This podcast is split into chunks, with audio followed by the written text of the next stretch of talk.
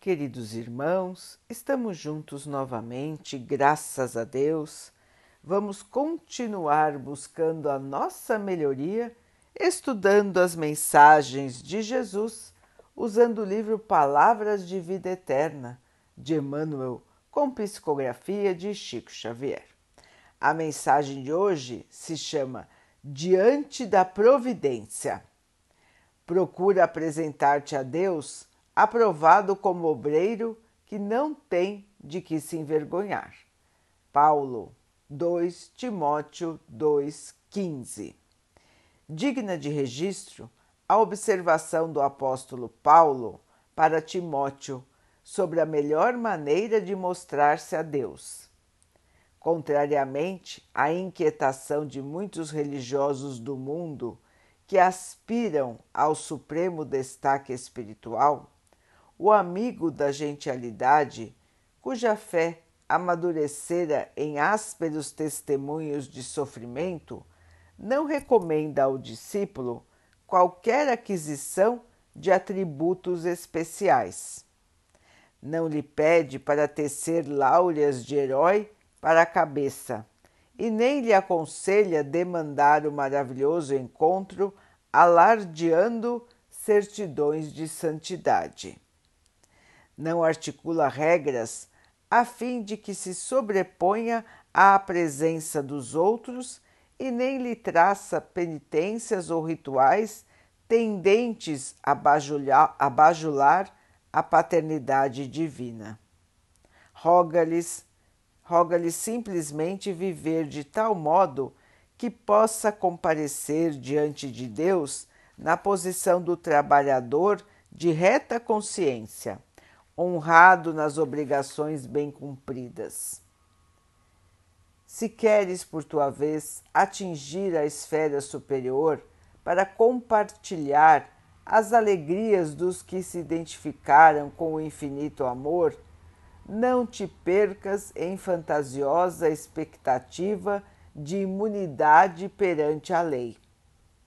Atende cada dia aos deveres que a vida te prescreveu leal ao serviço e à paciência, e estejamos convencidos de que a mais alta forma de apresentar-nos a providência será sempre a do obreiro honesto, aprovado na tarefa de que foi incumbido e que nada tenha de que se envergonhar. Meus irmãos, a nossa apresentação ao Pai, o nosso encontro espiritual com o nosso Criador. Como muito bem colocou Emmanuel, de nada adiantará vestir-nos com uma capa que não mostre a realidade. Deus é nosso Criador. Deus conhece nossos pensamentos, nossos sentimentos e nossas ações. Todo o tempo estamos sendo observados. Mesmo quando achamos que estamos sozinhos, Deus está conosco. Jesus está conosco. Portanto, irmãos, de nada adianta escondermos ou querermos esconder as nossas falhas, as nossas atitudes, pensamentos e sentimentos menos dignos. Não adianta nos penitenciarmos acreditando que isso nos livrará de nossos erros. Não adianta fingirmos que somos aquilo que ainda não somos. Precisamos sim, irmãos, da honestidade. apresentarmos-nos a Deus como seus filhos, trabalhadores imperfeitos, mas que estão se esforçando para sua melhoria. O erro faz parte de todos nós. As falhas, o medo, a insegurança, às vezes até a revolta. Faz parte da condição de seres imperfeitos que nós ainda somos.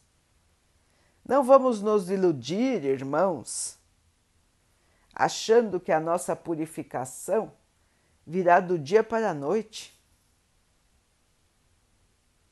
nem acreditando que nos punindo de alguma forma vamos nos purificar. Vamos apagar os nossos erros. Irmãos, vamos amadurecer o nosso pensamento. De que adianta nós prometermos a Deus determinadas coisas que farão nenhuma diferença no mundo, que farão nenhuma diferença no nosso íntimo. O que nós temos que fazer, irmãos, e o que realmente agrada a Deus é a nossa transformação. É retirar de nós a inferioridade e caminharmos para o bem ir corrigindo cada um dos nossos erros, ir melhorando a qualidade dos nossos pensamentos, ir purificando os nossos sentimentos. E assim, irmãos, podemos caminhar de consciência tranquila, porque estamos fazendo a nossa parte aceitando as dificuldades da vida e continuando em frente da melhor maneira. Continuando a trabalhar no bem. Sem nos entregarmos ao mal. Irmãos, essa é a verdadeira virtude. É esse o conselho de Paulo. Nada de ilusão, mas sim trabalho, esforço, consciência limpa. Essa é a nossa trajetória, irmãos. Tanto quando estamos aqui encarnado, como quando estivermos desencarnados. já estivemos aqui muitas vezes, estaremos muitas outras, com o objetivo único: a nossa melhoria. Então, irmãos, cada situação que nos chega tem que trazer para nós uma reflexão. Vamos pensar o que preciso aprender com esta situação? Como posso me melhorar com esta situação? E pedir auxílio ao Pai para que possamos nos conduzir sempre da melhor maneira. E assim, queridos irmãos, nós vamos vencendo os desafios, as dificuldades da vida nos tornando, assim como Paulo, mais humildes, mais tranquilos, mais amorosos e verdadeiros cristãos. Vamos abandonar o nosso velho eu e vamos construir um ser mais puro, mais digno mais iluminado e mais amoroso.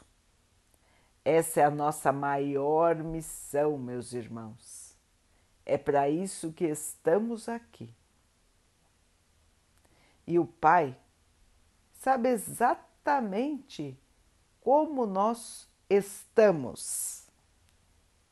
E Ele conhece como nós estaremos. Cabe a nós, queridos irmãos, continuarmos nesta trajetória de luz e um dia glorificarmos ao Pai por estarmos mais parecidos com o modelo que Ele nos enviou, o Mestre Jesus. Vamos então orar juntos, irmãos, agradecendo ao Pai por tudo que somos, por tudo que temos, por todas as oportunidades que a vida nos traz para a nossa transformação, que possamos aproveitar, crescer e evoluir. Que o Pai possa assim nos abençoar e abençoe a todos os nossos irmãos. Que Ele abençoe os animais, as águas, as plantas e o ar do nosso planeta e que possa abençoar a água que colocamos sobre a mesa para que ela possa nos trazer a calma e que ela nos proteja dos males e das doenças. Queridos irmãos, fiquem, estejam e permaneçam com Jesus. Até amanhã.